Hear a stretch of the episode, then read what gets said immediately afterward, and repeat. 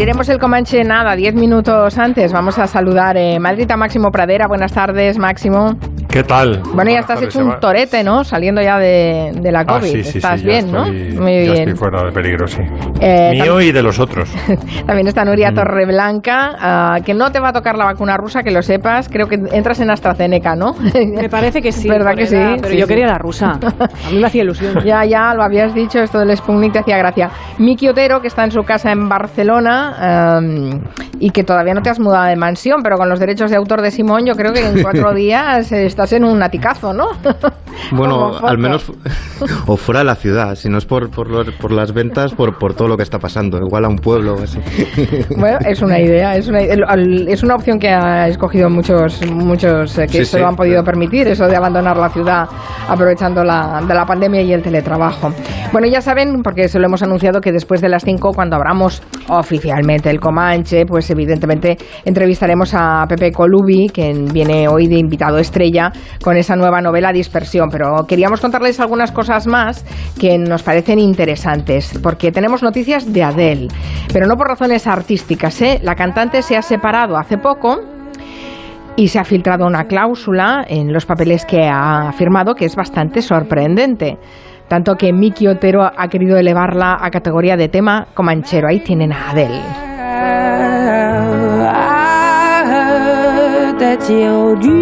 Dreams came true. Guess she gave you things I didn't give to you. Old friend, why are you Pues, so ¿Qué tiene de, qué Pues tiene de sorprendente esa cláusula, Miki? pues por ejemplo que esta canción que estamos escuchando, Son One Like You, si fuera a día de hoy, eh, Adele no la podría eh, cantar ni publicar en un disco, ¿no? Hoy, vamos a hablar con Colubi, que, que- la, narrativa que hace tiene un punto muy autobiográfico, y lo que os quería explicar un poco de esto, ¿no? O sea, todos los que escribimos o hacen música o lo que sea, incluso aunque no hagas algo muy autobiográfico, siempre coges cosas de tu entorno, ¿no? De tu familia, de tus allegados, de lo que vas viendo, ¿no? Pero hay alguna gente que lo hace especialmente, y es el caso de, de Adele. Adele lleva exponiendo, digamos, su corazón roto en todas sus canciones durante toda su carrera. O sea, es decir, desde el principio muchas de sus canciones parten de, de sus desengaños amorosos más, más duros, ¿no? Y la cuestión es que, como decías, eh, se ha filtrado que por, una, por, por un acuerdo, digamos, de, de divorcio con, con Simon Konecki, que era su, su, su marido, hay una cláusula que le prohíbe a partir de ahora escribir o inspirarse o cantar con nada que tenga que ver con su relación o con el ámbito familiar, incluido su hijo. Tienen un hijo de siete años que se llama Angelo y precisamente para blindarlo para tal han llegado a un acuerdo en ese acuerdo en- en- a ese punto en ese acuerdo de divorcio que no le permitirá a partir de ahora extraer para su obra cosas de su vida que es algo muy muy extraño en el caso de Adele porque insisto esta canción por ejemplo Someone Like You eh, la hizo cuando se enteró de que el fotógrafo del diario The Guardian con el que estaba eh, se casaba con otra mujer. Hello también es muy muy autobiográfica. Todas las son no y de repente esta mujer no cantará sobre sobre todos estos traumas íntimos y no lo hará eh, digamos contrato mediante no es algo muy curioso. Esto ha pasado otras veces, ¿no, Miki? Sí, bueno, yo hay, hay, bas- hay bastantes precedentes eh, y, y uno, uno también reciente, una novela que, que saldrá ahora aquí, editada en, en Anagrama, que es la nueva novela de Manuel Carrer. No Sí. sé si habéis leído alguna, Sí, algún libro de Manuel Carrer. Bueno, él escribe... eh, sí, sí, Emmanuel escribe y, y cuando, incluso cuando escribe de otra gente está escribiendo de, de- de él mismo. Él tiene biografías de Philip K. Dick, de... De, De Limono. Bueno, de, de Lim- de Limono, Limono, Mono, buenísimo. del adversario, el, Buenísimo. el- el famoso caso del El- el médico caso. De la OMS. falso de la OMS, sí. Increíble, pero él lo que hace, si os fijáis, siempre incluso cuando habla de otro, él se cuela en la narración y habla mucho eh, de su vida, ¿no? Y en algunos casos lo hace todavía más. Por ejemplo, tiene otro, El Reino, sobre su conversión al catolicismo, Sí, donde casi efectivamente. es una, una autobiografía, ¿no? Bien, pues el último libro, eh, que ya lleva un tiempo en Francia, ha vendido un, montón de ejemplares, y llega ahora aquí, se titula Yoga, ¿no? Entonces él en este libro se proponía como hacer un libro así un poco tranquilo, sonriente, sobre, sobre hacer yoga, etcétera, etcétera, pero durante el proceso acaba escribiendo del terrorismo yihadista, de los refugiados y sobre todo de, un- de una depresión muy bestia que tuvo que lo llevó incluso a internarse en el hospital de Santa Ana eh, y a recibir terapias de electroshocks, etcétera, etcétera. Bueno, a todo esto, mm, cuando tenía que salir el libro, él se empieza a di- divorciar de su exmujer, que es una periodista eh, francesa, y por contrato ellos tenían que en este libro no podía publicar nada de Manuel Carrer sin que su exmujer, sin que su esposa le dejara hacerlo, ¿no? Él ella tenía que leerlo y entonces aprobar que se pudiera decir eh, todo eso. Y como se estaban separando, pues la mujer dijo, no, yo veto esto, o sea, no quiero que salga esta novela tal y como está. Porque una cosa que hace Carrer es presentarse como que tiene mucha honestidad y que se critica mucho al mismo, etcétera, etcétera, pero la mujer dice, mira, veis eso, pues es mucho peor, en realidad. Aquí él se presenta como... eh, yo, yo lo veo como la típica persona que te dice, yo es que soy demasiado bueno, o el que te dice, yo es que sufro mucho. Pues que no te fías mucho, ¿no? que seguramente es peor de lo que dice todavía, ¿no? Pues esto es lo que sucede con Carrer, ¿no? Y, con el libro este ha habido muchísima polémica, se han tenido como que quitar algunas partes, eh, se retrasó la salida del libro mucho tiempo por esta razón, porque por contrato él, no- él necesitaba el ok de su exmujer. Eh, y finalmente, finalmente ha salido, ¿no? Pero con todo este proceso, digamos, eh, de jueces de por medio, ¿no? Y esto, por último, le pasó de una forma muy directa a, a un autor que hablé una vez, creo aquí, que se llamaba, eh, que se llama Carlo Ben Ausgar, que es un autor noriego- noruego, Sí, sí, sí. que hizo una serie de seis novelas como de mil páginas, eh, que en realidad era como sobre su vida, su día a día, y ahí rajaba absolutamente de No, todo. era- de sus eran sin filtro, no tenían filtro. Es que No dices, había, pero- no había Decía- exacto, decías, pero ¿cómo se atreve a escribir esto? ¿Cómo, No, no. no se inventa la mitad que de lo cosas. lea, ¿qué pensará? Eso es, otra cosa, pero en efecto no había aduana, corazón, cerebro, cerebro humano que tecleaba, o sea, había, allí no había ningún tipo de filtro de control. Exacto, exacto. Eh, si, veía mal a su mujer cuando estaba embarazada, mal físicamente, lo ponía en el libro. Sí, sí. Eh, muchos de los familiares quedaban mal. Criticaba a los amigos, a los compañeros, A a los padres de la guardería de los niños.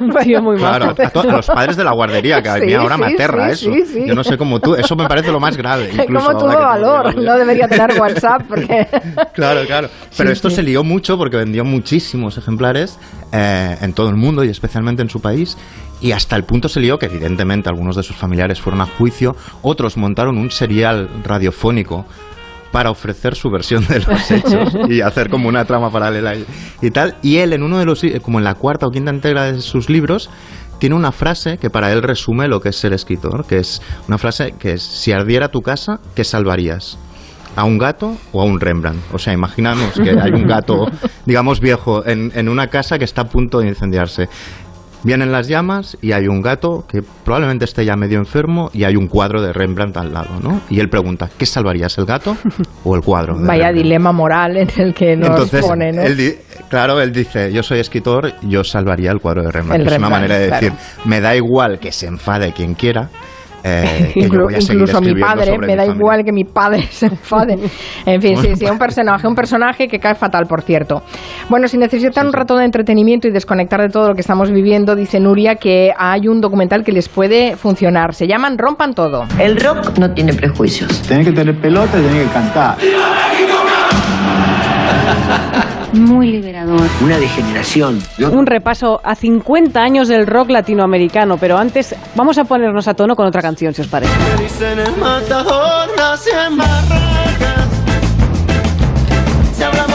Que es viernes y al menos por lo menos en casa con la radio podemos bailar un poquito, ¿no? Bueno, pues este documental es muy polémico, se emite en Netflix porque hay mucha gente que dice que no, es, no acaba de ser fiel a la realidad que pasó, a la historia que, que sucedió en esos momentos y hay enfrentamiento entre distintos gremios con ello. Eh, pero es un repaso muy divertido, por momentos también muy duro, de cómo llega a fraguarse el rock en español en Latinoamérica. Y sorprendentemente hay un paralelismo con España, pues mm, a cada momento. Hay muchas cosas que se nos pueden comparar, ¿no? Hay bandas que cantaban covers españoles de grupos británicos de Estados Unidos, eh, cómo entra la, la irrupción de los Beatles, que es lo que desata en toda la gente que quiere tocar y montar una banda. Eh, no sé, por ejemplo, hay un telón de fondo, ¿no? Las políticas de cada país. Es muy importante a cómo funcionan las bandas y los grupos y cómo se desarrolla la música cuando tienes ahí de fondo la dictadura de Pinochet, la de Videla, los años de mandato de Carlos Menem, la matanza de estudiantes en México en el 68 o el golpe de Estado pasado en Chile, la guerra de las Malvinas, o sea, todo lo que sucede influye en el momento social y, por supuesto, en la música, ¿no? El desfile de grupos que vemos en ese documental está muy bien, las anécdotas son muy divertidas, el ritmo es trepidante, adictivo y por ahí vemos entrevistas a Café Tacuba, que es el grupo preferido de Carmen Calvo, a Fito Páez, a Soda Stereo, Molotov, Los Fabulosos Cadillacs o Julieta Venegas.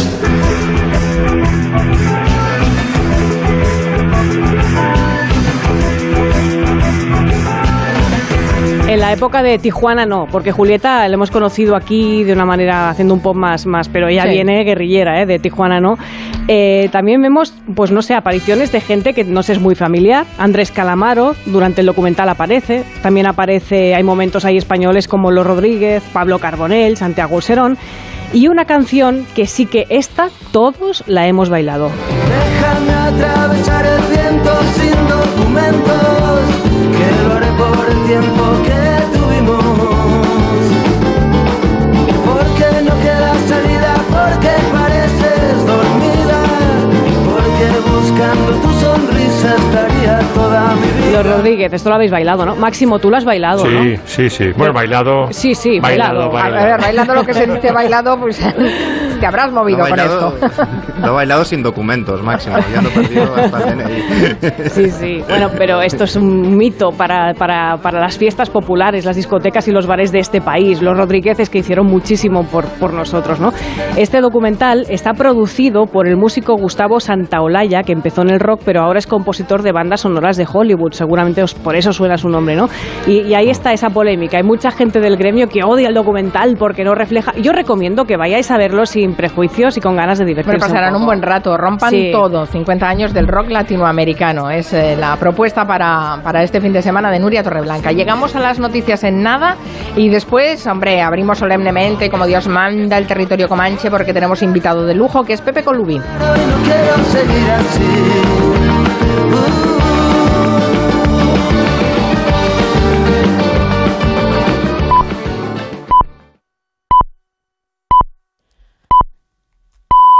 Son las 5 de la tarde, las 4 en Canarias.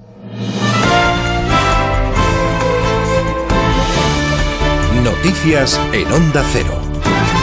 Buenas tardes. Citas internacionales. Hasta ahora, de un lado, la conferencia de seguridad en la que participan los grandes organismos internacionales, la OTAN, la ONU, y se estrena además el presidente de los Estados Unidos, Joe Biden, y en Londres, encuentro virtual del G7 centrado en la crisis sanit- sanitaria y en la vacunación, con participación del primer ministro británico de Boris Johnson, que ha apostado por reducir el tiempo de desarrollo de las nuevas vacunas.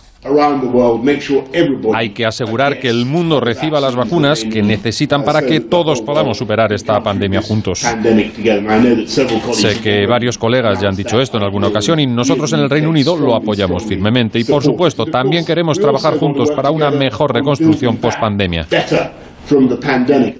En nuestro país, primer pronunciamiento del presidente del gobierno de Pedro Sánchez después de tres noches de protestas por el encarcelamiento del rapero Pablo Hasél. Ha dicho Pedro Sánchez que el gobierno actuará con contundencia contra cualquier tipo de violencia. La democracia ampara la libertad de manifestación, la libertad de expresión, incluso la expresión de los pensamientos más eh, infames, más absurdos, pero la democracia nunca, jamás ampara la violencia. La violencia es lo contrario a la democracia. La violencia es la negación de la democracia y por eso el Gobierno de España se conducirá de acuerdo con el interés de nuestra democracia, que no es sino el de mejorar la protección de la libertad de expresión y actuar con contundencia contra cualquier forma de violencia.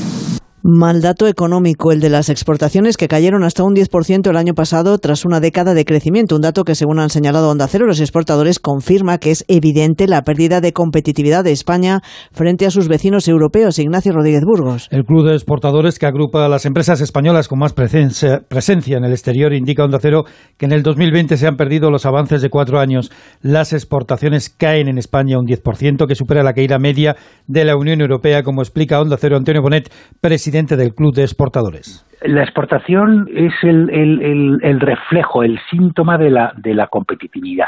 Estamos viendo es que eh, España está perdiendo paulatinamente, poco a poco, está perdiendo competitividad internacional. Y eso se manifiesta, lo vemos, que está perdiendo competitividad internacional en que las exportaciones están creciendo menos. Las importaciones caen aún más, un 14%, y esto permite reducir un 58% el déficit comercial. Desde el Club de Exportadores se reclama al Gobierno que dé mayor importancia a la internacionalización de la empresa cuando el turismo, estiman, será difícil que recupere los niveles anteriores a la COVID. La dieta macrobiótica, la magnoterapia, el masaje tailandés y la sanación espiritual activa son pseudoterapias. Así lo ha dictaminado el Ministerio de Sanidad que confirma que no existe evidencia científica que avale su eficacia. Por tanto, no se recomienda que se utilicen con una finalidad sanitaria. Belén Gómez del Pino. Son las cuatro primeras pseudoterapias sobre las que se pronuncia Sanidad en el marco del Plan de Protección de la Salud frente a estas prácticas. Ninguna de ellas ha demostrado tener soporte científico que avale su eficacia y seguridad, lo que confirma que no sirven para curar. Junto a estos cuatro primeros informes están analizando otros seis que están siendo revisados por expertos. Están en el punto de mira la acupuntura para el dolor crónico no oncológico de origen musculoesquelético, la terapia floral, la reflexología podal, la musicoterapia como solución para reducir la ansiedad, la ansiedad, el estrés y la depresión, y también el yoga y el pilates defendidos como métodos curativos. Además, Sanidad trabaja en otra veintena de prácticas que también se analizan para comprobar su eficacia científica. Vamos ya con la actualidad de los deportes, Oscar Conde. Se abre hoy la jornada de liga con el Betis Getafe, una jornada a la que llegan con lesiones los dos primeros del campeonato. Carrasco no podrá estar con el Atlético ante el Levante al arrastrar molestias físicas. Su baja se une a las de Tripier, Savic, Saúl y Herrera, aunque volverá a Lemar y podría hacerlo también Dembélé. Problemas también en el Real Madrid, que pierde para su visita al Valladolid a Benzema por una lesión en el aductor, ausencia que se une a las de Ramos, Carvajal, Marcelo, Militao, Odriozola, Valverde, Hazari, Rodrigo, Tira, Zidane de la cantera, hasta cinco del filial para completar la convocatoria. Muchas lesiones en el equipo blanco que preocupan al técnico francés. Queremos evitar que hay más lesiones y yo creo que toda la gente aquí intenta eso, eh, pero luego hay muchos factores y es verdad que últimamente no nos acompañan eh, tener a nuestro, nuestros jugadores en mejor nivel. Tenemos que dar el, máximo y, pensar que vamos a recuperar eh, a los jugadores. Tanto Benzema como Carrasco son duda para los duelos Champions de Madrid y Atlético de la próxima semana. Se juegan también mañana en Liga el Elche Eibar y el Valencia Celta. Se abre hoy la jornada en segunda con el Ponferradina Mirandés y en baloncesto tenemos dos citas esta noche, ya con el billete para el Eurobasket sacado. La selección española se mide a Polonia en la última ventana de esta fase clasificatoria y en la Euroliga se ven las caras Valencia y Real Madrid. Por el momento es todo. Volvemos con más noticias aquí en Onda Cero a las 6 de la tarde, las 5 en Canarias. Los fines de semana te esperamos a ti y a tu mascota para solucionar tus dudas, darte consejos, contarte noticias y curiosidades y sobre todo para divertirnos. Como el perro y el gato, intentando pasar un buen rato a pesar de la situación global del mundo. Pero vamos a hablar de esos buenos amigos que nos ayudan, que nos protegen, que nos quieren, que nos lamen, que nos miran, que nos escuchan sin esperar nada a cambio. Evidentemente hay que cuidarles con la mayor energía, con el mayor amor y el mayor conocimiento. Como el perro y el gato, con Carlos Rodríguez. Este fin de semana, el sábado, a las 3 de la tarde. Patrocinado por Menforsan, los especialistas en cuidados, higiene y cosmética natural para las mascotas. Te mereces esta radio. Onda Cero, tu radio. Julia en la Onda. Onda Cero Madrid 98.0 FM. Manchas, arañas vasculares y marcas en la piel son signos que delatan el paso de los años.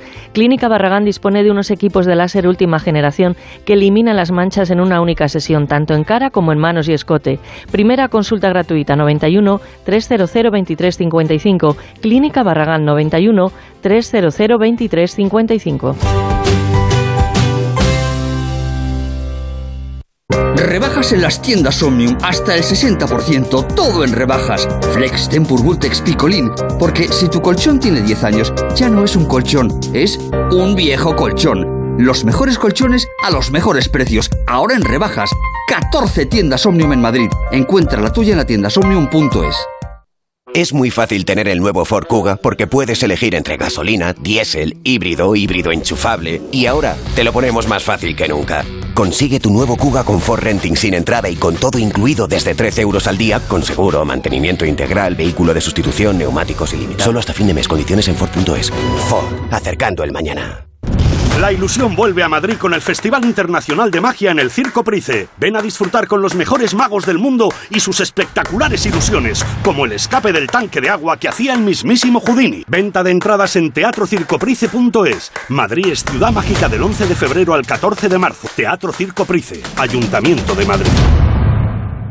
¿Estás pensando en cambiar de gafas o necesitas una revisión auditiva? El Centro Comercial El Foro de Getafe es tu sitio. ¿Quieres las mejores ofertas en tu compra? En el foro las tienes todas. Cafetería, telefonía, ahorra más y muchos más servicios siempre a tu alcance. Te esperamos en el Centro Comercial El Foro, calle Madrid 96 de Getafe. Más abiertos que nunca.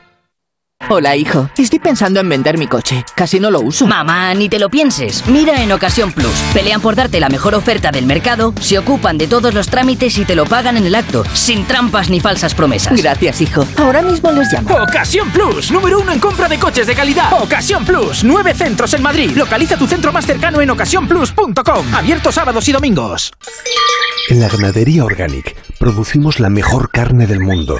Hacemos cría ecológica de las razas Angus y Wayu, 100% sostenible. Nuestra carne es deliciosa y saludable, extremadamente tierna y jugosa. Va del campo a tu casa, sin intermediarios, a un precio justo. Si pruebas Organic, solo comerás Organic. Nosotros te la llevamos gratis a tu casa. Haz tu pedido en el 910-2010, 910-2010 o carneorganic.com. Organic, la mejor carne del mundo. Onda Cero Madrid, 98.0 FM.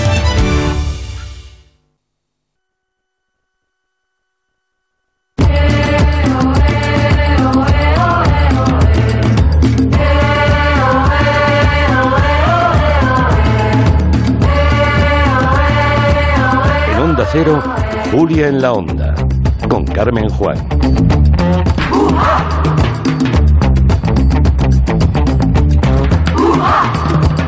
Y con Máximo Pradera, con Nuria Torreblanca, con Miki Otero, los Comancheros y hoy un invitado de lujo que es eh, Pepe Colubi.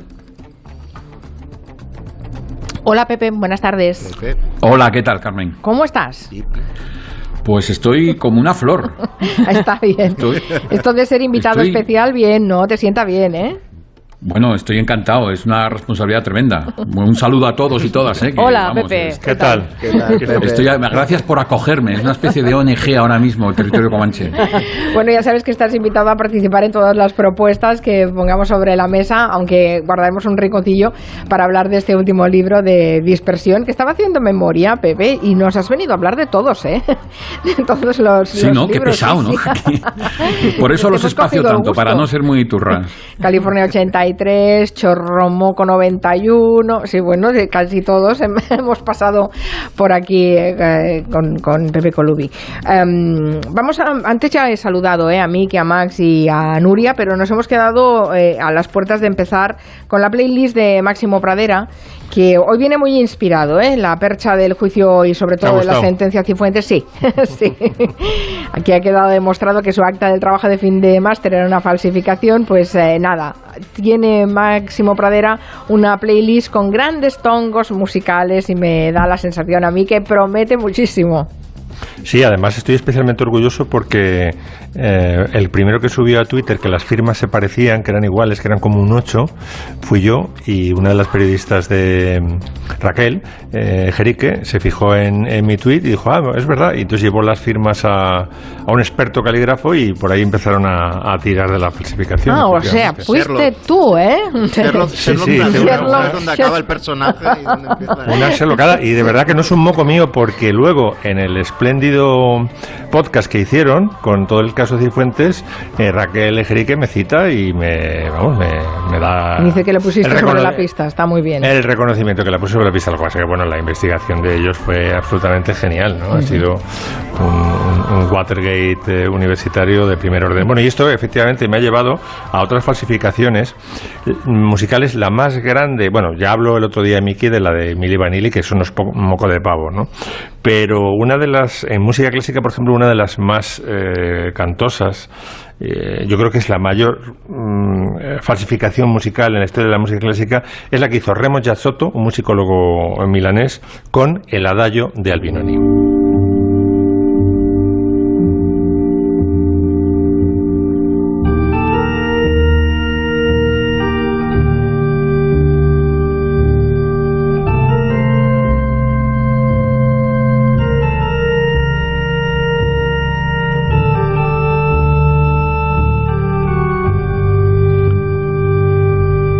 Todos hemos llorado con este adagio en algún momento bajo de nuestras vidas. Por supuesto, sí, esto, sí. Esto... esto... además, este adagio además se incorporó a varias bandas sonoras de películas. Vamos, ya ahí no hay película. Y a publicidad. Ya. Yo, yo tengo asociado con un anuncio de un vino, de un vino blanco, además. Sí, a mí me suena Herbert von Karajan y no sé qué, ¿no? Un poco. Estaba donde estaba. Pero también hemos llorado porque no se acababa nunca. ¿no? También. También es una manera de verlo, sí.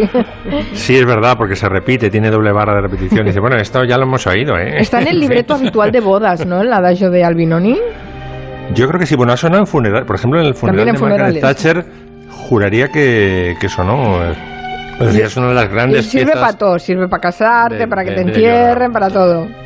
Bueno, entonces en el año 58, que por cierto es el año que nací yo, eh, de repente sale Raymond Jack y dice, mira, he encontrado esto en la biblioteca de Dresde, que es una, fue una ciudad muy bombardeada por los aliados, y dice, hay unos fragmentos de melodía de Albinoni, que fue un contemporáneo de Vivaldi y de Corelli y tal, y dice, y unos, un bajo cifrado, que es una forma que tenían ellos de codificar la, eh, el bajo ¿no? en, el, en el barroco. Y entonces dice, me he tomado la libertad de, a partir de esta eh, este- esta islita de, de música que nos ha dejado, este islote que nos ha dejado Albinoni, de reconstruir lo que parece ser un adagio de una sonata da chiesa, que era un formato muy, eh, muy popular en, el barroco. ¿no? Bueno, pues era todo mentira, o sea, no apareció ni el, manuscrito de Albinoni y con la agravante de, claro, no sé qué hubierais hecho vosotros, pero Albinoni, digo, Yazzotto estuvo toda su vida eh, sin reconocer que esto era suyo. Es decir, lo sacó porque evidentemente si lo hubiera estrenado con su nombre no le hubieran hecho caso o le hubieran hecho mucho menos caso, porque somos así de, de postureicos, ¿no? Pero fíjate la cantidad de derechos de autor por otro lado, que si le hubiera funcionado bien, que hubiera eh, recaudado con esta pieza, ¿no? Es una- un, un misterio que ahí se quedará por los siglos de los siglos, pero vamos, nada es de Albinoni, es simplemente una gran falsificación que hizo Ramón Soto porque tenía miedo de que no se la estrenaran si, si la publicaba con su nombre. No me lo puedo creer. O sea, ¿esto no es de Albinoni? No, no, no, Ah, esto no es... ¿qué es? ¿No? No, no, no hay ni un solo compás, porque él, eh, Giazzotto dijo, dice, hay alguna, alguna idea melódica de Albinoni y el bajo, O sea, nos la han colado Eh. doblada durante años. pero vamos, durante cienes y cienes de años, no sé Qué cuánto duró esta, esta qué farsa, 30 fuerte, años. qué fuerte. Muy fuerte, muy fuerte. muy No, bueno, como Rod Stewart con el de You Think I'm Sexy, porque eso era de, el Taj Mahal de Jorge Ben. Y hubo una- un plagio, pero dices, ¡hala, tío! ¿Pero cómo te has pasado? ¿Ah, sí, sí? sí. Eso Pepe lo sabe, ¿verdad? Pero ahí acabó, acabó pagando Rod Stewart. Hombre. Pagando en un juicio que, que ganó Georgie Ben, claro. Es que... Pero bueno, lo de Albinoni me parece como la, la máxima aspiración artística, ¿no? O sea, renegar a la gloria, aunque sea a nombre de otro, me parece como casi, casi poético, bello y patético totalmente. Patético, patético, sí. Hombre, te aseguro, Pepe, que el gustazo de colársela a un experto, que luego hablaremos, hablaremos de una, de una que colé yo, eh, es inenarrable. O sea, eso supera la codicia que puede- te puede entrar por recaudar muchos derechos de autor, ¿no? Y es directamente gol por toda la escuadra a un crítico musical. Eh, da, da muchísimo gusto. ¿Otro tongo? Pues esta, esta, esta señora, Joyce Hatto, vamos a escuchar un poquito el piano.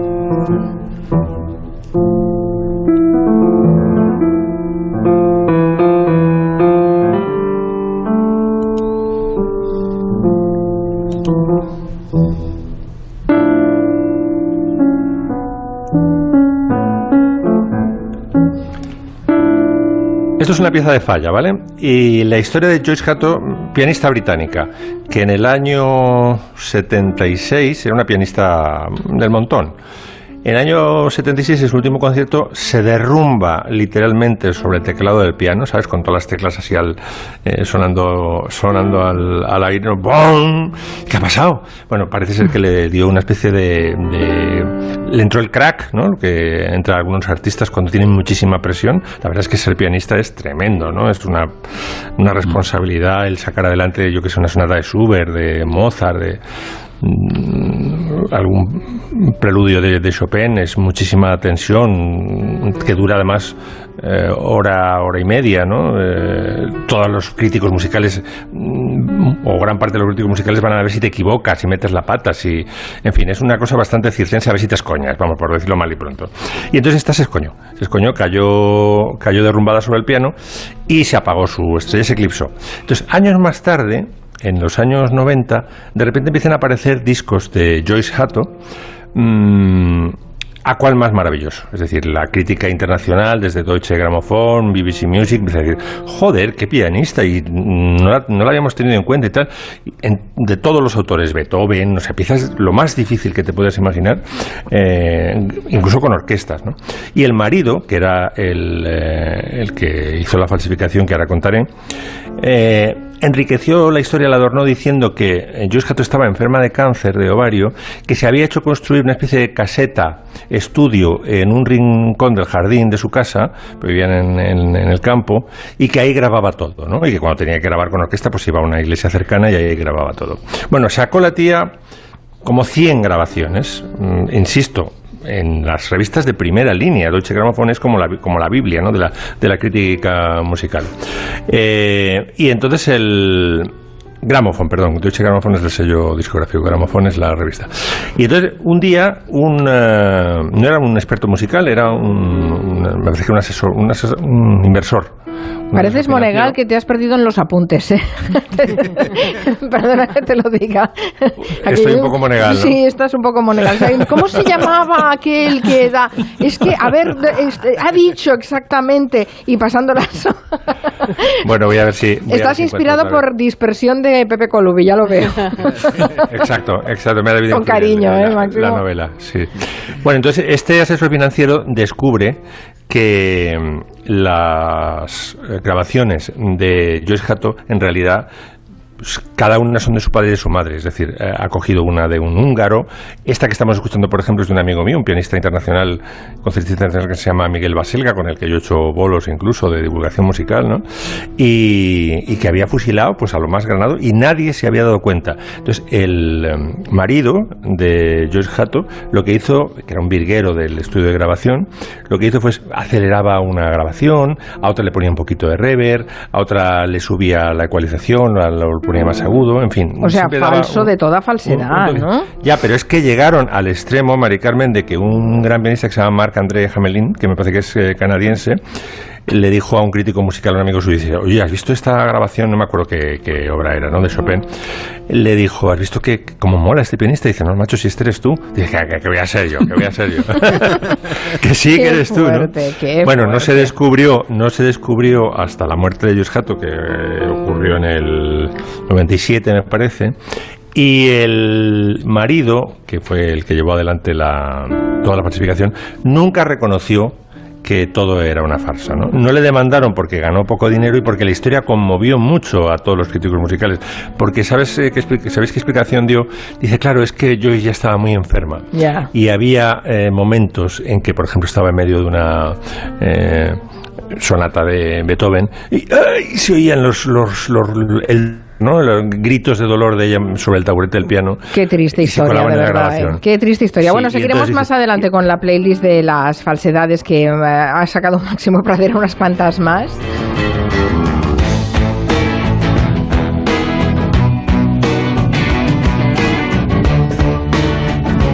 Vamos a hacer una primera cata de esta novela de Pepe Colubi. Ya saben que es escritor, periodista, humorista, crítico de televisión, columnista en Cinemanía, eh, forma parte del eh, programa Ilustres Ignorantes desde hace 13 años en Movistar Plus, también tiene versión en el teatro, es DJ ocasional. Bueno, no sé cómo se te... Bueno, ¿tienes tiempo de escribir, Pepe Colubi? Por Dios, con todo lo que haces. Bueno, es que dicho así tan, tan deprisa y tan seguido, parece que hago muchísimo, Sí. ¿no? Yo, yo mismo me estaba asustando. Ahora Claro, dinos que esto- también es falso, ¿no? Bueno, bueno, falso no, pero exagerado sí, porque Ah, claro, todo esto es en, en mucho tiempo eh, y bueno, no, no es por hacerme de menos, pero mm, organizándose bien y, trabajando cada tres días más o menos se pueden hacer muchas cosas. Su nueva novela es eh, Dispersión, eh, que nos viene muy bien hoy. ¿eh? Eh, Los viernes en general solemos estar bastante más dispersos. ¿Tú cómo definirías a la gente dispersa, Pepe? Pues eh, desde luego como más feliz. Eh, cuando no tienes un objetivo concreto en mente ni un camino recto que seguir y estás disperso, pues vives mejor. Eh, en lo difuminado se está mejor, más cómodo porque no tienes varios frentes en los cuales puedes decepcionarte o triunfar, con lo cual estás poniendo tus cartas en, en- en varios números, ¿no? Y, y- y es una actitud en- ante la vida. Tú estás eh, disperso, puedes estar tumbado perfectamente con las manos sobre el pecho, mirando el techo, y estás en actitud dispersa, receptivo a lo que pueda pasar y saltar alrededor como una liebre en un pesebre. Miki Otero es disperso, dirías tú. ¿Eh? Eh, Espera, cordialmente que, disperso. que responda Miki. Ah, vale, vale, pensé que era retórica la pregunta para mí. No, no, no, le pregunto, le pregunto a, a Miki. ¿Tú, ¿Tú te definirías como disperso? Yo aña- añadiría a, im- a la imagen que ha dicho Pepe de lo que es la dispersión, eh, también es poner los huevos en diferentes cestas, ¿verdad, Pepe? Que es una imagen que podría... Correcto, sí. podría, Una podría- imagen, sí, sí, muy escrotal, sí, sí. Sobre todo... Eso es polivalencia. Max, ¿tú eres dis- disperso? No. Yo soy muy disperso. ¿Ah, Yo sí? soy tan disperso que tengo que trabajar con un sistema que se llama el método Pomodoro, que te pones 25 minutos el, eh, el timer para no y en esos 25 minutos te los respetas para hacer solo aquello que te has propuesto hacer. Ah, Luego es tienes truco. descansos, es el, el método bien. Pomodoro, porque es que si no O sea, estarías eres un de disperso, es- eres un disperso metódico. No, yo soy un mono, yo soy tengo la atención de un de un, de un, de un mono tití, vamos. y Nuria Torreblanca No, pero es soy a dispersa. medio, ¿Tú soy a medio. dispersa, Nuria? Yo sí, yo bastante. Ya me conoces, me ves en la redacción. Yo te veo muy concentrada siempre, por eso te lo pregunto. Bueno, hay que hacer que se concentra uno, Ah, pero a vale. veces por dentro lo que pasa son mil mundo, ¿eh? Hay, hay Es ratones que yo quiero romper una la lanza. ¿Sí? Quiero romper una lanza a favor de la dispersión, porque muchas veces se utiliza como imagen menospreciativa que, que te despista el vuelo de una mosca. Y es fascinante. Eso es muy bueno. O sea, Mm. puedes estar en cualquier cosa, pero cuando te fijas un poco en las moscas, eh, bueno, es que puedes estar mucho rato ahí mirando, ¿no? Y, y curioseando, claro. Pipi es el protagonista de, de tu novela, es tu alter ego, porque en realidad te estás hablando de ti, de, de tu vida, y no sé si, si es valentía o es inconsciencia que te muestres tal y como, tal y como eres, o, o- o- o pretendes mostrarte tal y como eres, no sé. Bueno, antes, antes lo mencionaba Miki, ¿no? Lo de la autoficción. Sí. eh, no, no estoy inventando nada, pero está calculadamente ambiguo de manera que eh, los datos que doy dan para novela, no para autobiografía. Eh, sí que está basada en hechos reales y la mayoría me han sucedido a mí, pero también hay una parte de cosas que me gustaría que no me hubieran sucedido. Entonces, mm, es una especie de machembrado así que se va construyendo sobre mentira y verdad, se tambalea, pero se sostiene como narración que va hacia adelante. Vale, o sea que no te sacaremos falsedades como hace Max con la música, ¿no? Está, está equilibradito Hombre, una- la cosa. Eh, Claro, ¿dónde acaba la falsedad y empieza la exageración? Porque la exageración es inflar un, un hecho que te ha pasado, ¿no? Una- un suceso que conoces. Pero ¿dónde, dónde acaba ese, ese soufflé y empieza la mentira? Pues ese es un poco el Es que juego en- que se hace en, en las novelas, ¿no? Pero más las en las novelas, novelas que y en se- los bares, ¿no? O sea, es decir, cuando alguien explica una anécdota de su pasado, eh, si tiene un mínimo éxito esa anécdota porque le ría y no le invitan a una ronda, vamos, la, la volverá a explicar, la retocará, lo que ha hecho a gracia lo potenciará y poco a poco cada vez la anécdota será más ficción que, que realidad. O sea, que esto lo hacen los novelistas y lo hace cualquier persona en, en su vida cuando explica una Pero, historia. por ejemplo, Pepe, a ver, ¿alguna historia de la novela que hayas engordado y cómo la has adornado? ¿Cómo te has venido arriba? ¿Alguna, Eh, ¿Algún suceso de tu vida que, que la hayas hecho crecer en la novela para quedar bien o para empeorarte? Porque también sacas humor de empeorarte a ti mismo. Hombre, ¿no? es, es que es- escribir es empeorarlo todo. Eh, las novelas contadas pierden. Pero, eh, claro, por ejemplo, sucesos patéticos, ¿no? De, por ejemplo, hay un viaje que narro a Londres, eh, donde re- reuní varios de mis viajes a Londres y, y escogí los momentos más patéticos, ¿no? Como, como caerme de un buzón. Ahí dejo así como, como clickbait. Caerme de un buzón de correos. Pues, ¿cómo, cómo, lle- cómo llego hasta ahí? ¿Cómo llego hasta el- la, la cima de un buzón de correos y cómo me caigo y me rompo un brazo? Pues bueno, está en la novela. Y además, pero está bien recordar a la gente, o sea, en el California 83, porque esto, Pepe ha escrito ensayos, libros, pero estos son novelas. El California 83 contaba la historia de Pipi, ese alter ego que viajaba a Estados Unidos para estudiar COU y entonces vivía las fiestas universitarias de Estados Unidos. Más tarde, el Chorromoco 91 ya sitúa la historia cuando vuelve a España ese joven y entonces vive, vive otra época de estudios y de desfases y entonces esta se sitúa entre el año 93 y hasta 2005 y ya es el momento en el que deja la universidad y empieza a trabajar precariamente. Quiero decir que, que viene a ser un boyhood en español, ¿no? Pero, pero, pero, o sea, para que la gente sitúe un poquito esa historia. Esa historia o esa anécdota con Rocío Jurado, ¿eh?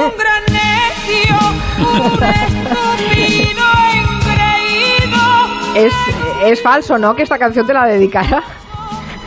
Hombre, eh, no, recuerdo qué canción era, pero sí es verdad, sí. Bueno, no debería diseccionarlo tanto, pero sí, es verdad que Rocío Jurado me dedicó, me cantó una canción, no porque sintiera alguna especie de vínculo o me conociera de nada, simplemente yo estaba en el lugar adecuado, que era el foso entre el escenario y el público, asomé la cabezuela, apoyé la barbilla en las tablas del escenario y en ese momento Rocío Jurado me vio, vio una cabeza ahí y entonces se dirigió y avanzó con el dedo y posó una rodilla en tierra y, y tuve a 10 centímetros de mi cara el cabezón de Rocío Jurado, que era como. Era Sí. gigante, era, era sí, muy sí, ancho, tenía una mandíbula ancha. Sí, sí, sí, es verdad. Y en ese momento, pues me vi empujado por la historia y le grité ¡guapa! Y, y caí, caí casi de- desmayado del esfuerzo que supuso.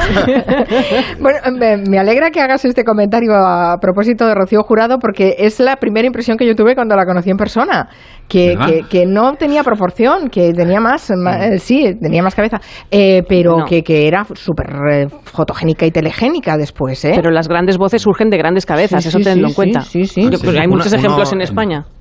En esta línea yo entrevisté una vez a Phil Collins y, y aquello fue increíble, no paraba de ver un muñeco de South Park en todo momento. Entonces el tipo me intentaba explicar su música de una forma muy Phil. Y a mí, se- claro, yo era muy Muy joven y se me escapaba la risa todo el rato. Y Rafael, por ejemplo, es muy cabezón también. También, también, sí, Sí. sí, sí, pero sí, al, al- pero a nivel, Phil Collins ya hace pinta, ¿eh? De ser, de ser un champiñón. Pobre hombre. Es- Entonces la gente con cabeza pequeña no puede cantar bien.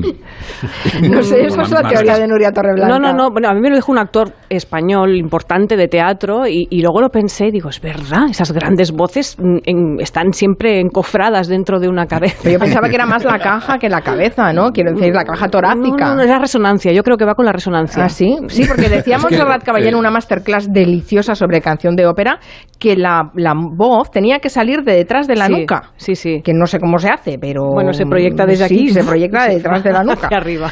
Eh, en fin, que cantar es muy difícil. Estamos descubriendo que cantar es muy difícil. Bueno, ah, hemos, al hilo de, al hilo de, de tu novela, eh, Pepe, eh, ha preparado un- unas claves sobre el género autobiográfico Nuria Torreblanca. Vamos a hacer una pausa y después que nos las ponga sobre la mesa. En Onda Cero, Julia en la Onda, con Carmen Juan.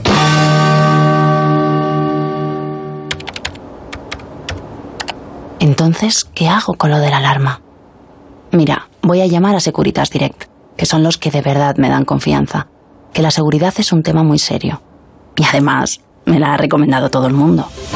Confía en Securitas Direct, la compañía líder en alarmas, la más recomendada y con los clientes más satisfechos. Securitas Direct, expertos en seguridad. Llámanos al 945 45 45 o calcula online en securitasdirect.es.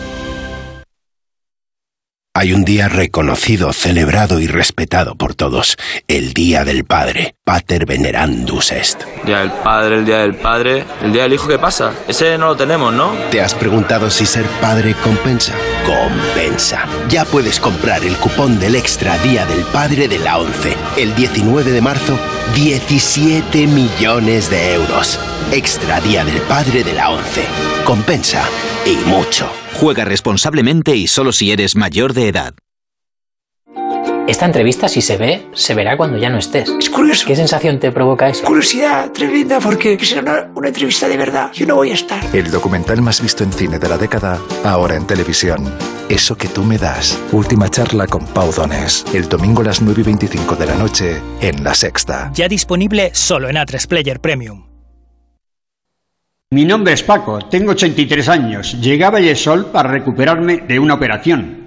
En 15 días estaba como nuevo, pero aquí sigo, por el trato, por las actividades, por la comida y porque estoy acompañado de mis amigos. Ven a Vallesol, la residencia que te mereces. Infórmese sin compromiso en el 900 24 24 25 o en vallesol.es. Sabemos que vender tu casa puede alterar tu tranquilidad.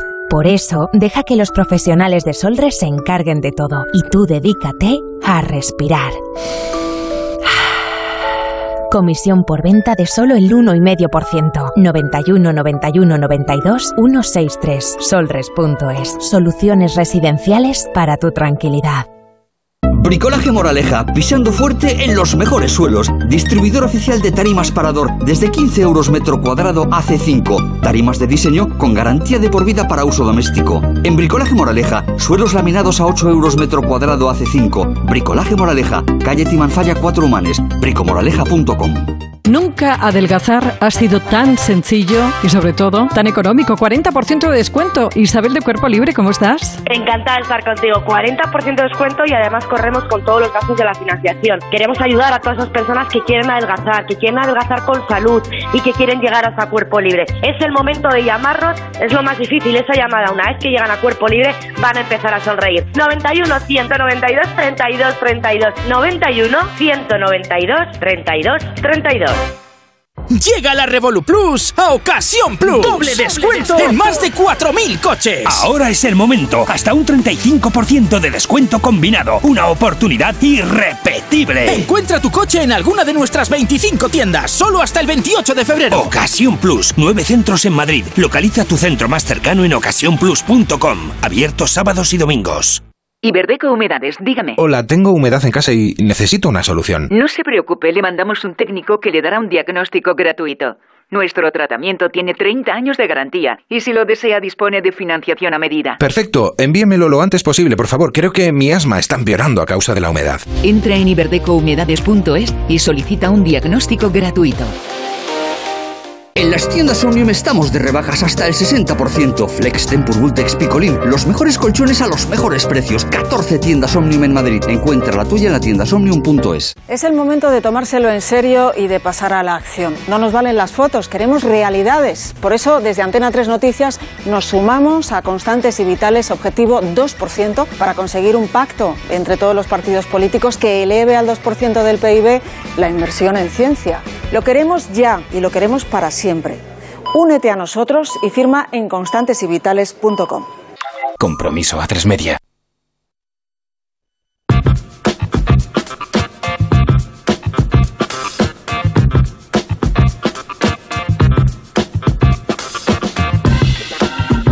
En Onda Cero, Julia en la Onda, con Carmen Juan.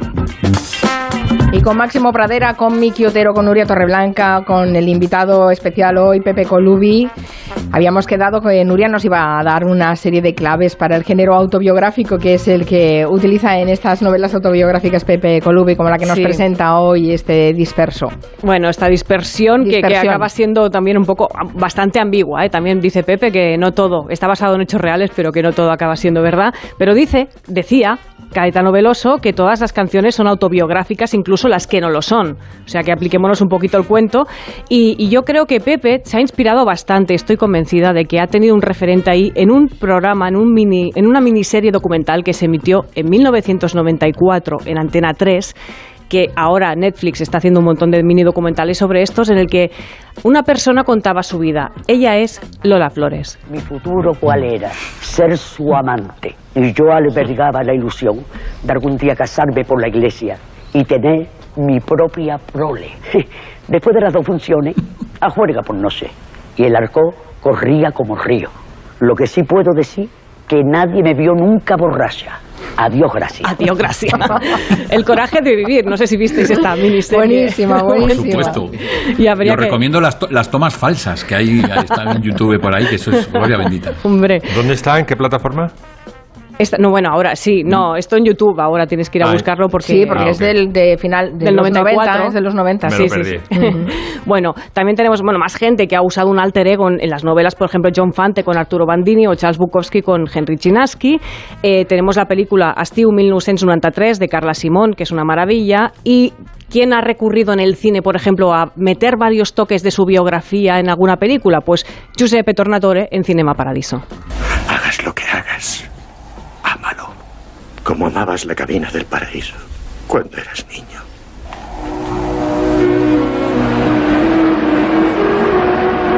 ¡Ya se marcha!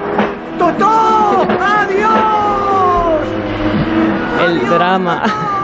Adiós, Toto, adiós, Toto. Bueno, la emoción, ¿no? Lo que viene a continuación también es muy emocionante. Esto se emitió en Telecinco en 1991 y es otro de esos casos en los que alguien metía bastante de su autobiografía en ese programa llamado Las noches de tal y tal. Tengo mi barco que lleva dos horas de navegación, que por cierto la última vez que lo he utilizado ha sido en la gran procesión Ay, qué bajito emocionante, lo oímos vibrante, Jesús bonita, de todo el pueblo Lo de oímos muy bajo, ay, qué pena. Bueno, es que iba en el barco, iba en el barco y claro, lo hemos perdido. Te lo resumo, tenía esa inquietante manía de hablar en tercera persona de sí mismo, Ah, que sí. era curioso. Ay, ¿no? eso lo hacen los Como- futbolistas, ¿no? Bueno, lo hacen Julio César, Belén Esteban y También. Cristiano Ronaldo. Y, y Jesús Gil. Y Messi, Y ahí Messi lo hace mucho también.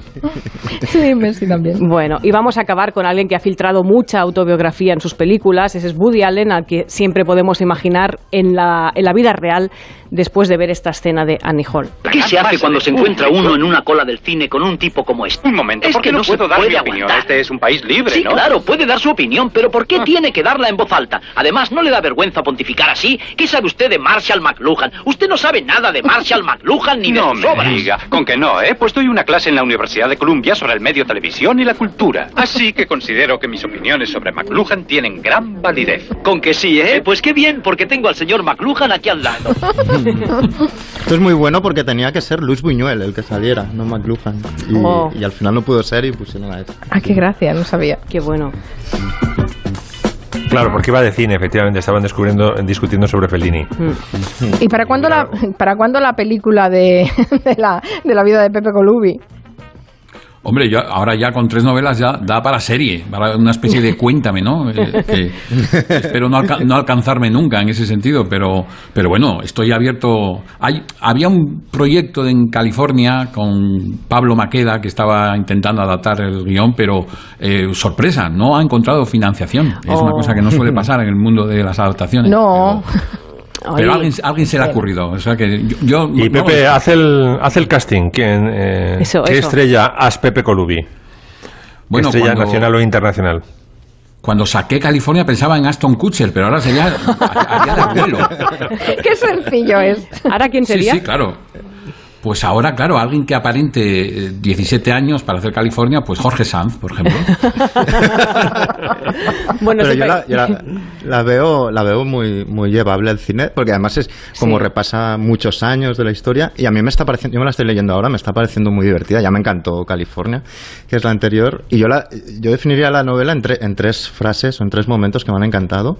Una, uno- una de ellas tiene como calado filosófico que dice: No dejaba de repetirme que la gente que persigue sus sueños huye a la misma velocidad de sus pesadillas, que es un buen momento esto. Mm.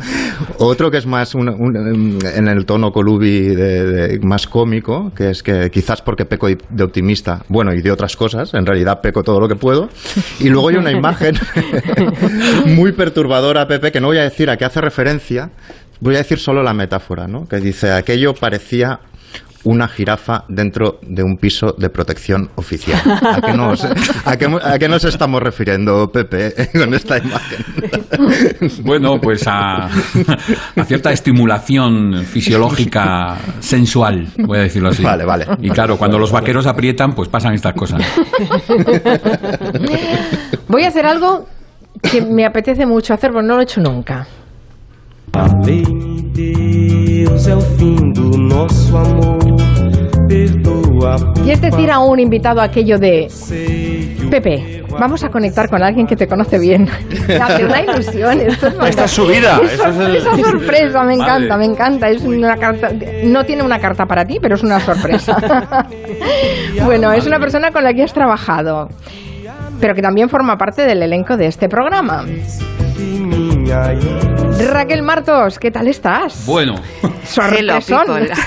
bueno, no hemos trabajado, porque en realidad trabajar, trabajar, Pepe. Ya, es una manera de hablar, sí. A ver. Claro, a mí me despistó esa pista porque me despistó la pista porque Esa decía pista, trabajar claro. y estaba pensando, creo que en 1983 hice algo.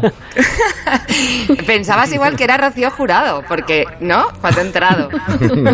Por cierto, tengo que decir de Rocío Jurado, creo que os referís al peinado, no al volumen de la cabeza. No, sí. no, no, no, no, no, No, no, no. De Es que viene mandíbula a un pack. mandíbula que había un, que había un centro comercial, ¿eh? Sí. A ver, Bueno, cabeza y no peinado sé. es un pack. No sería yo tan exagerada como Pepe Colubi, pero sí, sí, había una clara desproporción, pero bueno, le iba a su favor, tanto para la imagen televisiva como para la, para la música.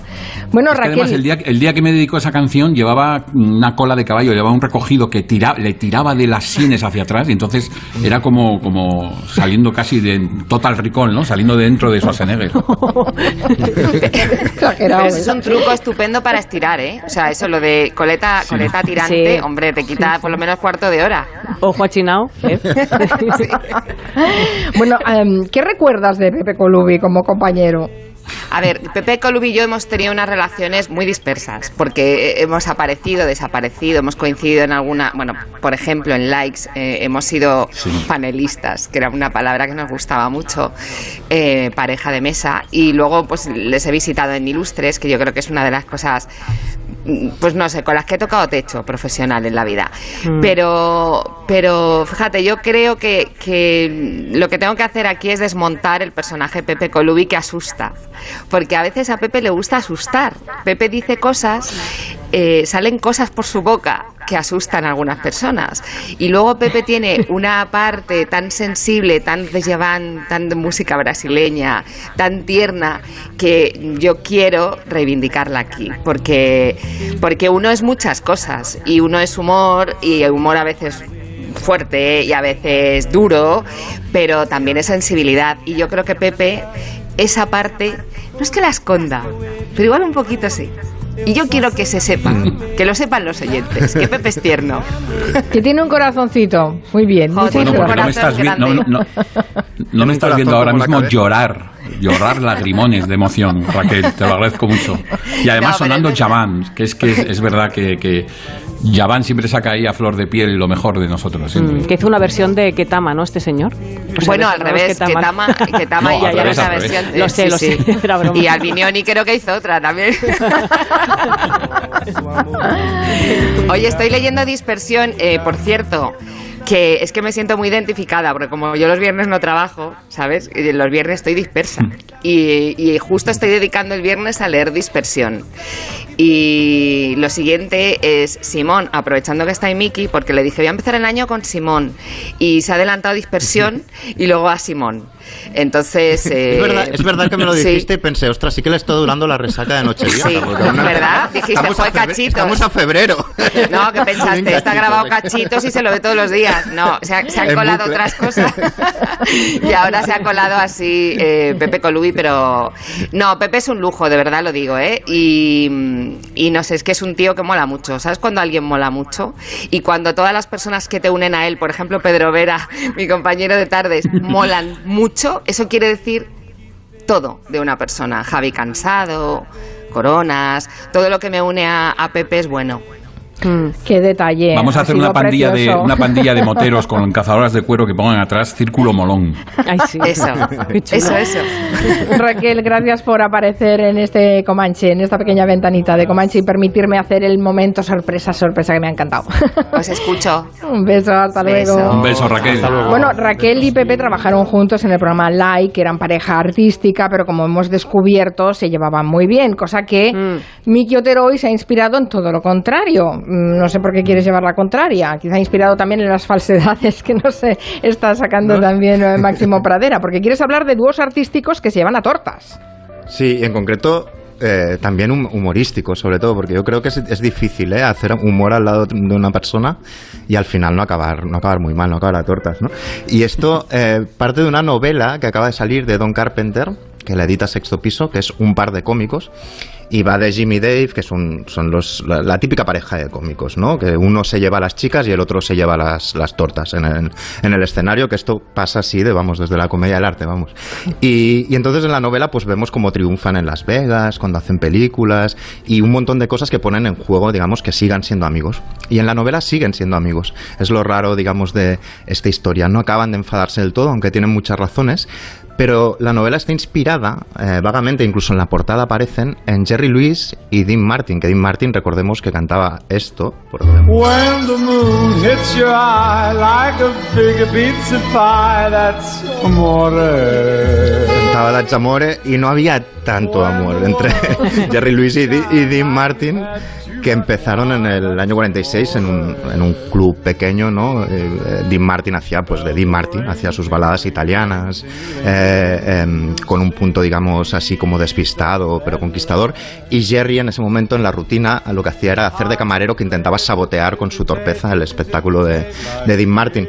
Y con esta rutina, digamos, se empezaron a hacer eh, famosos, como, o se hicieron famosísimos, hicieron un montón de, de películas, pero a medida que se hacían más famosos, ellos se llevaban eh, cada vez peor. Y pasaba lo de siempre, los celos. Dean Martin veía que Jerry Lewis era el que más atención acaparaba y este lo que quería era más pasta porque se daba cuenta de lo mismo, ¿no? Y entonces Dean Martin llegó a decir, es que le miro la cara y solo veo un signo de dólar, por ejemplo.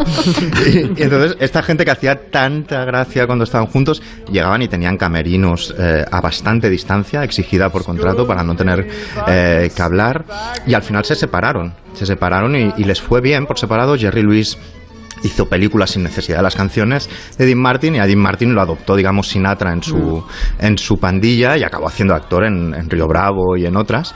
Y de hecho llegó a decir que los dos momentos más importantes de su carrera fueron cuando conoció a Jerry Lewis y cuando abandonó finalmente a Jerry Lewis. Pero no son, no son los únicos, ¿eh? El gordo y el flaco enfadados. Hace muy pocas semanas, Juan- eh, Cruz y Raya, Juan Muñoz dijo de José Mota, prepotente, no tiene ni, ni, ni media dignidad. Eh, tiene el corazón en el banco, que me pareció durísimo. O sea, le, le- faltó llamarle rata de dos patas, vamos. Y, y- y martes y 13 también se rumorea que tampoco es que se llevaran muy, muy bien. Y esto lo recogió muy bien una peli que todos más o menos conocemos, que es Muertos de Risa, de Alex de la Iglesia, eh, donde los cómicos cuando más se odiaban, más éxito tenían, porque la gente lo que quería era ese momento de la catarsis de la bofetada, como por ejemplo en este clip. Si pudiéramos ver un tortazo a cámara lenta, advertiríamos cómo la mano en realidad nunca llega a tocar la cara. ¿eh? El ojo humano, lógicamente, no puede advertirlo. Y la sensación que da es que le hemos dado un tortazo. Pero es un efecto visual. O sea que yo mismo o cualquiera podría intentarlo sin ninguna preparación previa. Sí, sí, por supuesto. Es más, esto no estaba previsto, pero voy a aprovechar que tenemos todo este público aquí para invitarle a que se una a nosotros. ¿Qué parece si le damos entre todos un poquito a Nick? ¿no? ¿Cómo no se iba a enfadar? ¿no? O sea, que- Qué buena Y esto película. Es- es- sí, es la típica comedia que acaba siendo una peli dura, dura. Y, pero esto es en el humor, pero pasa en todo. Por ejemplo, en el baile. Eh, la pareja más famosa de baile, ¿quién son? Fred Astaire y Ginger Rogers, Ay, ¿no? sí, sí, sí. Pues eh, ya en sombrero de copa eh, se enfadaron, un- se empezaron a enfadar ya de forma seria porque ella llevaba, por lo visto, un vestido de plumas que dejó el, el plató hecho un Cristo y, y desde ahí empezaron a enfadarse de verdad, celos, etcétera. Pero claro, en las pelis todos los enfados que tenían los actores, ellos dos, se resolvían cuando bailaban, pero en la vida real no se resolvía. Entonces bailaban, por ejemplo, mejilla con mejilla, chick, chick to chick, y yo ya me imagino esta escena con Ginger Roger pisándole el juanete a Fred Astaire, con él haciéndole mientras él la canta así, ¿no? Esta cosa.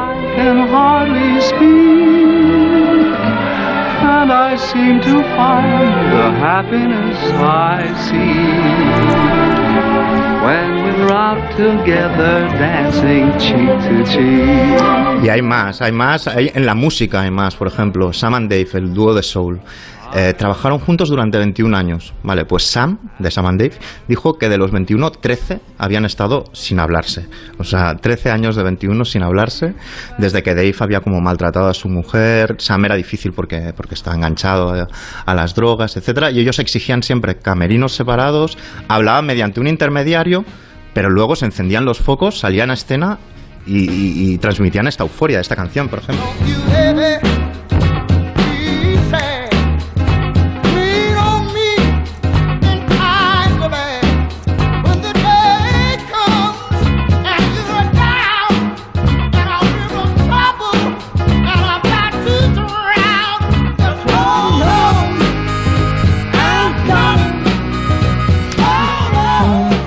Ver, aquí había un truco. Hay un vídeo muy guay de la gira europea de Stax donde ellos actúan y el truco es que bailaban, a veces hacían números separados y cuando bailaban juntos, si os fijáis en el, en el vídeo, siempre miraban hacia el público, no se miraban entre ellos a la cara. Entonces estaban dándolo todo, pero nunca se miraban, ¿no? Y la última que le quiero contestar a, que consultar a, Pepe, ¿cuánto hay de realidad como experto, además de novelista, experto también en tele? Que es que siempre se ha dicho que, que la- la- las peleas y la tensión sexual entre Sybil Shepard y Bruce Willis en Luz de Luna eh, daba también en cámara y, y transmitía tanto porque en la realidad también eh, se odiaban a muerte, ¿no? Y, y que entonces Sí, cuando sí, llegaba el momento de... Sí, esto te suena, ¿no? Sí, sí, hasta donde yo sé, se llevaban fatal, no se hablaban y, y realmente eh, era cero química entre ellos, que luego transmitía también cuando tenían que. Cuando llegó el famoso lío, ¿no? En, en Lu- Luz de Luna, exactamente. Sí. Pero sí, sí, se llevaban sí, sí. fatal. Y no, y Claro, luego muchos- llega- Me viene a... Sí, perdón. No, no, di, di Pepe, perdón. No, que me viene a la cabeza el caso de los Ramones, que quizás es Mm. eh, paradigmático de Joe y Johnny enfrentados, que no se hablaban, que eh, haciendo miles de kilómetros en furgoneta y sentados uno al lado del otro, la novia de Joey se fue con Johnny y claro, eso ya selló la amistad, pero tuvieron que seguir actuando. ¿no? Pero dejaron inscrito Claro, ahí en una claro. canción Eso bien duele, documentado, sí. ¿eh? También. Sí, sí, sí. Claro, claro. Pues yo bueno, pensaba ¿y qué, que decir, lo- qué decir de Sonia y Selena? Por favor, también. Por ejemplo. Pues o sí. de ella baila sola. también. Exacto.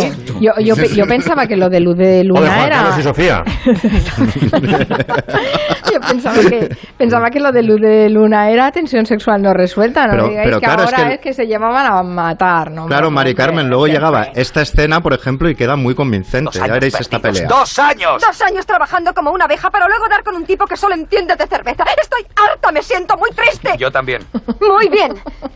Acabo de abandonar a un hombre maravilloso y aquí me tienes, pasando la noche contigo discutiendo de estupideces como siempre. Bueno, Bueno, bien. bien. Bruja. Idiota. Lárgate. Muy creíble. Lárgate. Sí, Muy creíble, nada falso. muy creíble, muy creíble y además rimar trabajar con una abeja, con hombre que solo de cerveza está muy bien también. Hablando de falsedades, que tenemos todavía la playlist de Máximo Pradera con eh, Aquí sus sigo. grandes tongos musicales. Apúntanos unos cuantos más, anda. Bueno, este es un. Hablaba antes del gustazo que da colársela a un crítico musical, ¿no? Eh, y esto me ocurrió a mí en Radio Nacional, cuando estaba Juan Ramón Lucas al frente de- del programa matinal, en días, en días como hoy, me parece que se llamaba, que se lo quitó Cospe al final, nos, nos mandaron a todos a casa. Y bueno, yo hacía mi sección. Eh, pero luego me quedaba un poco más mm, cuando venía el crítico musical, que en el programa de Juanra era eh, Fernando Martín, y pacté con una chica que era delegada de Operación Triunfo, no recuerdo ahora el nombre, eh, gastarle una broma a Fernando Martín, no me acuerdo por qué. Y entonces eh, la broma era la siguiente. Jacob eh, Dylan, el hijo pequeño de Bob Dylan, había grabado una versión de una canción que a mí me encanta, que es She Belongs to Me. Había tenido muchísima más difusión y aceptación y, vamos, en fin, había, había tenido muchísimo más éxito que la versión original de Bob Dylan. El padre se había cabreado y le había dicho que retirara esa canción del mercado porque era suya, no la había consultado, ¿no? Y no estaba dispuesto a que le eclipsara. Y era yo cantando. Y coló. O sea, Fernando Martín, que era, que era un, es un crítico, era y es un crítico muy avezado, vamos, con cien miles de horas de vuelo, dijo, ah, pues me parece muy mal lo que ha hecho Bob Dylan y tal, porque realmente Jacob Dylan canta muy bien y tal. Will start outstanding, proud to steal anything she sees. You Eres tú, will Max. start outstanding. Es Max. ¿Es Max o no? Por favor, sí, eres tú. Entró hasta la bola. Peeking through a keyhole. Bueno, Máximo, Máximo, a mí un día me colaste que, que el cara al sol era, era una melodía medieval que yo tragué. No sé si recuerdas ese momento. Es verdad. ¿Cómo se llama el género? Que lo trajiste tú además. ¿Cómo se llamaba ese género? Hardcore, sí, hardcore. Exactamente, sí, sí, sí. Y al, al día siguiente te traje, al viernes siguiente te traje una, una Qué bueno, qué bueno, qué bueno. Y tú dijiste, el cara al sol. Yo con mi rollo repelente a los dos segundos dije, el cara al sol, lo he reconocido. Bueno, y la última falsificación que traigo es un violinista a caballo entre el 19 y el 20, se llama Fritz Kreyler, uno de los grandes violinistas de todos los tiempos, ¿no? Que sobre todo en su juventud decía, tengo poco repertorio. Dice, pero claro, si meto muchas piezas compuestas por mí, porque él tenía muchos arreglos y piezas propias, la gente va a decir abusón, un poco lo que le pasó a Stephen King al principio de su carrera, que no le publicaban todas las novelas porque la editorial decía, es que va- vas a saturar, ¿no? Y entonces el, el sistema al que recurrió fue sacarlas con seudónimo. Bueno, Fritz Kreyler utilizó otro sistema para sacar sus piezas, que fue atribuírselas a, a grandes eh, clásicos de- del barroco y del 18, ¿no? Y durante 30 años entonces estuvo sacando piezas eh, supuestamente compuestas por eh, Nicola Pórpora, por Luis Couperin, por Stamitz, por Vivaldi. Vamos a escuchar una falsificación de Vivaldi.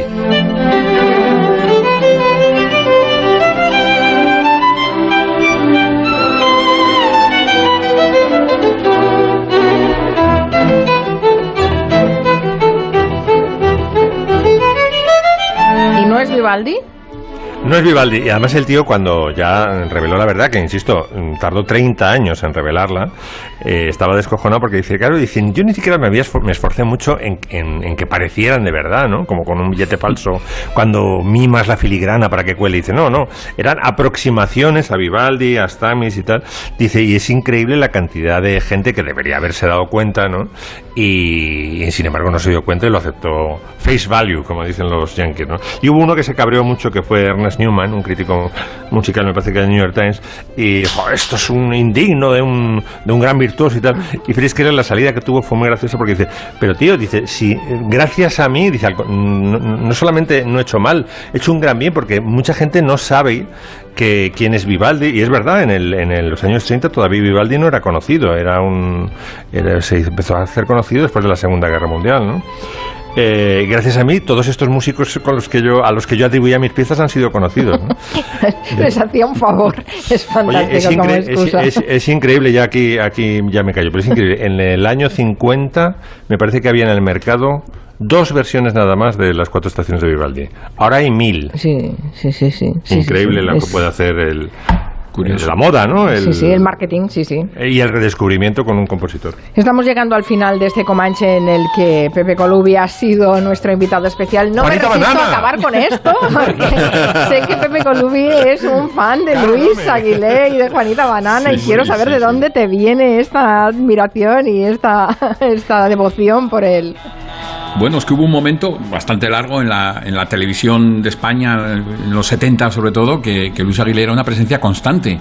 Y, la- el listado Casi que tiene de...